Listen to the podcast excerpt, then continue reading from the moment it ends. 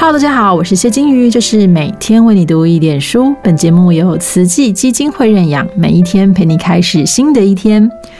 在这段时间呢，有个词很流行，叫认知作战哦，就是有一些如果想要操纵舆论的人，会利用各种新闻、假消息来带风向，甚至颠倒黑白哦。尤其现在这个大数据的时代，很多你以为是客观的消息，可能是数据选择之后的结果，投你所好，来诱使你持续收看。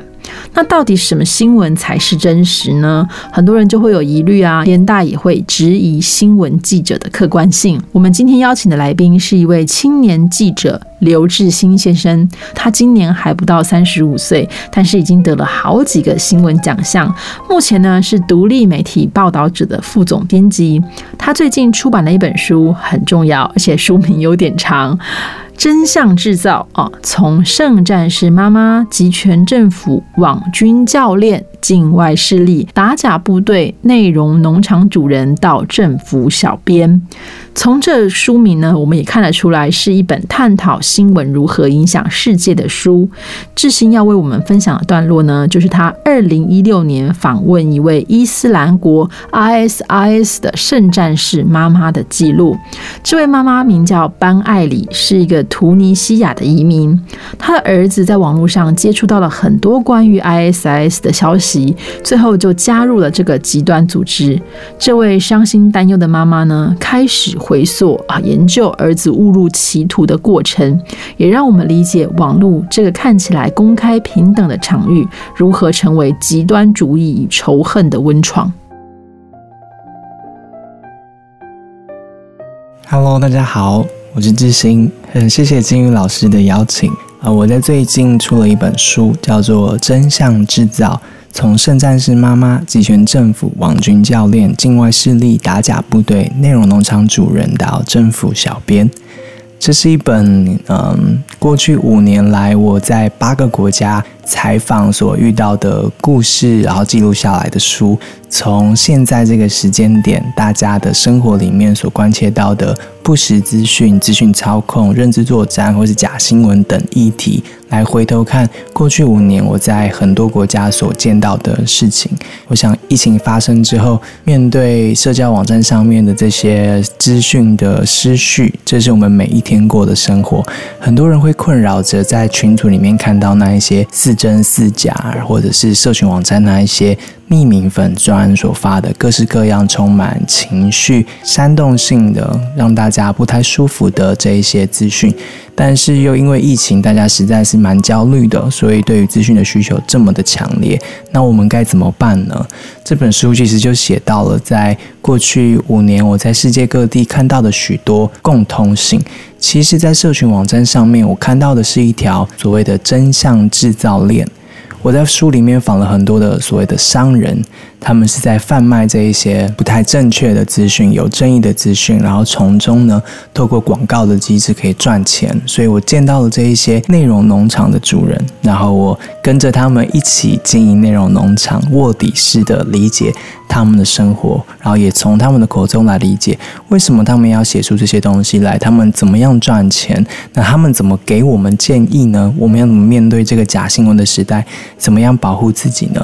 那我也去到了法国。那在法国，其实他们面对到的很大一个议题是台湾很关注的，就是境外势力怎么样透过社交网站，然后境外势力，也就是所谓的俄罗斯的集权政府，他们怎么样影响？法国这个民主国家的选举，我记录了二零一七年他们的总统大选以及后来所发生的事情。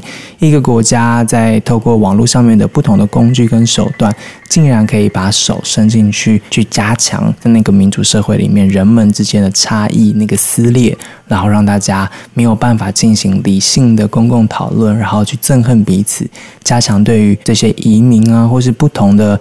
族群大家彼此的憎恨，呃，在法国这一章，我觉得对境外势力的描写，或许是台湾人现在嗯在讨论这些议题的时候会很需要参考的。那当然，书里面也提到了呃台湾这个章节，三分之一的字数其实都在讲台湾的现况。我们的赖群组里面藏着什么样的不实资讯？那我们在社群网站上面看到的，不管是政府小编，还是大家现在很关注的侧翼的这些，可能是侧翼的网红啊，或是粉丝页啊，等等等的，他们怎么样建构起来一个强大的声量部队，然后来影响我们每一天看到的生活？那我们还有没有办法面对不同意见的人？我们在社交网站上面有没有办法彼此讨论呢？在这个真真假假的每一条的讯息背后，我们该怎么去做 fact check，然后保护自己，去找到一个信赖的资讯来源？那在人跟人之间，我们怎么样修补我们彼此之间的这个关系？会不会有机会我们重新拿回对彼此的信任？在我们面对这个资讯乱流的时候，能够找到一些能够让自己安定的朋友、安定的亲人，然后在资讯失序的时代呢，能够给彼此一些正确的连接，确保我们每一天的情绪跟认知都是安全且自由的。我想这是这时候我们想要出这本书最大的原因。虽然是来自于世界各地的故事，八个国家的故事，但是我想在这十五万字的书里面，每一个人都能够找到自己。希望这一本来自世界各地的故事书你会喜欢。那接下来为大家朗诵在书的第一章，这个地方是在比利时。那时候我抵达的时候，他们正笼罩在 ISIS 的恐怖攻击里面。那我去到了一座社区，这个社区呢就诞生了所谓的几个真的发动了恐怖攻击的恐怖分子。那我见到了其中一位投奔了 ISIS 成为圣战士的孩子，他的妈妈。我想听这位妈妈说她的故事。她从她儿子失去之后，发现了一些事情。原来透过社交网站上面，ISIS 是可以影响这些不开心的年轻人，然后让他们一步一步走向极端化，走到黑暗的角落，然后对这个世界有一整套完全不同的认知。跟他的对话，其实让我重新的认识什么叫做假新闻，以及为什么这些社群网站上面操作是有效的。这一章的章名叫做班艾里，圣战士的妈妈如何一步步救回孩子。二零一六年要与班艾里见面并不容易，他不愿意讲英文，不愿意轻易与媒体联络，连办公室的地址都到最后一刻才告诉我。在透过翻译多次的解释来由，交出发文访纲之后，他终于点头见面。地点在一座幼稚园里，我和翻译、摄影师穿过幼稚园，在里头的一间放着三张桌子的办公室见到了班艾里。他用塑胶免洗杯替我们倒了水。坐下之后，整理了脖子上的方巾，双眼盯着我看。来吧，你们想知道什么？口气里是面对媒体的熟练。这是二零一三年儿子死去之后带给他的改变之一。我们先从他来到比利时的原因聊起。是爸爸来比利时打工时，全家搬进布鲁塞尔的。班艾里跟许多移工家庭的孩子一样，期待稳定的家庭生活。父母可以不用这么辛苦的干苦力，孩子可以有父母陪，家可以像家。半个世纪过后，班艾里成为三个孩子的妈。她听从爸爸的话，在成长的过程中努力念书。爸爸付出的劳力也替家里打下了稳固的根基。义工家庭好像可以在布鲁塞尔落地生根了。有时候，他们还能够把钱寄回突尼西亚，支持家乡的亲戚上学读书。欧洲的高等教育给了他机会。班艾里长大之后，想顺着爸爸的路，在一个世代的累积之下，继续改善家里的生活和社经地位。他想着，他的孩子已是移民的第三代，是真正在比利时出生、拿欧盟护照的一代。他期待自己成为母亲之后呢，能完成家族移民之后打造生活的第三阶段，落叶生根、茁壮、繁荣，就像二战后的欧洲一样。二零一三年十二月。一通来自叙利亚的电话让班艾里措手不及。你的儿子死了，对方说。班艾里来不及反应，但对方的口气带着喜气。他强调：“你儿子是光荣的死去。”道贺声之后，电话那头只剩嘟嘟嘟的声音。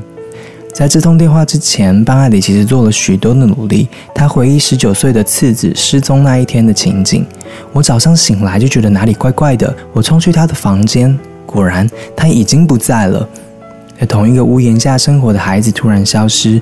没多久，他收到儿子的讯息，说自己到了叙利亚，加入 ISIS。回来，你说你爱我，可是你做的正是相反的事。班艾里给我看他当时跟儿子的对话记录。不用再叫我回去了，我是不可能回去的。以后你不用再联络我，我们这里是有纪律的。你有东西吃吗？你有缺什么吗？阿拉已经给予我所需的一切。班艾里在记录上面说，他对母亲声称自己有食物、有住处，还找到希望。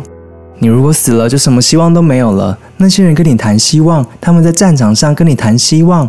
文字上写着：“你正在摧毁我。”无效的沟通让班艾里心痛，但随后的死讯是真正的绝望。那一通电话除了带来心碎，也让班艾里迅速成为社会公敌。夫妻俩被指控教育失败，造成国家安全威胁。比利时政府修法将投奔 ISIS 列为罪犯。班艾里因为没有儿子的尸体，无法证明他已死亡。当法庭宣判五年监禁时，因为当事人无法服刑，班艾里还必须缴交一万八千元欧元的罚金。那时候没有任何人能够帮我，他回忆。最终是班艾里二十年的社工经验，让自己找到站起来的动力。我必须找到答案：同住的儿子如何决定一步一步地走向圣战士之途？这是我的圣战，这才是真正的圣战。他说。他从儿子死后开始回溯事情发生的过程跟可能的原因。他想知道儿子是怎么被一路带去叙利亚的。班艾里告诉我，起点就是社交网站。谢谢志新的分享。这本书对于我们如何理解舆论、理解媒体、辨识我们接收的资讯，我觉得非常有启发。尤其帮助我们在看到新闻、看到消息开始产生共感的时候，哎，你要小心哦，这些资讯的背后夹带的到底是什么？今天的内容出自于刘志新的作品《真相制造》，从圣战士妈妈、集权政府、网军教练、境外势力、打假部队、内容农场主人到政府小编，由春山出版社出版，现在已经上市了，很推荐大家一读。我们明天见，拜拜。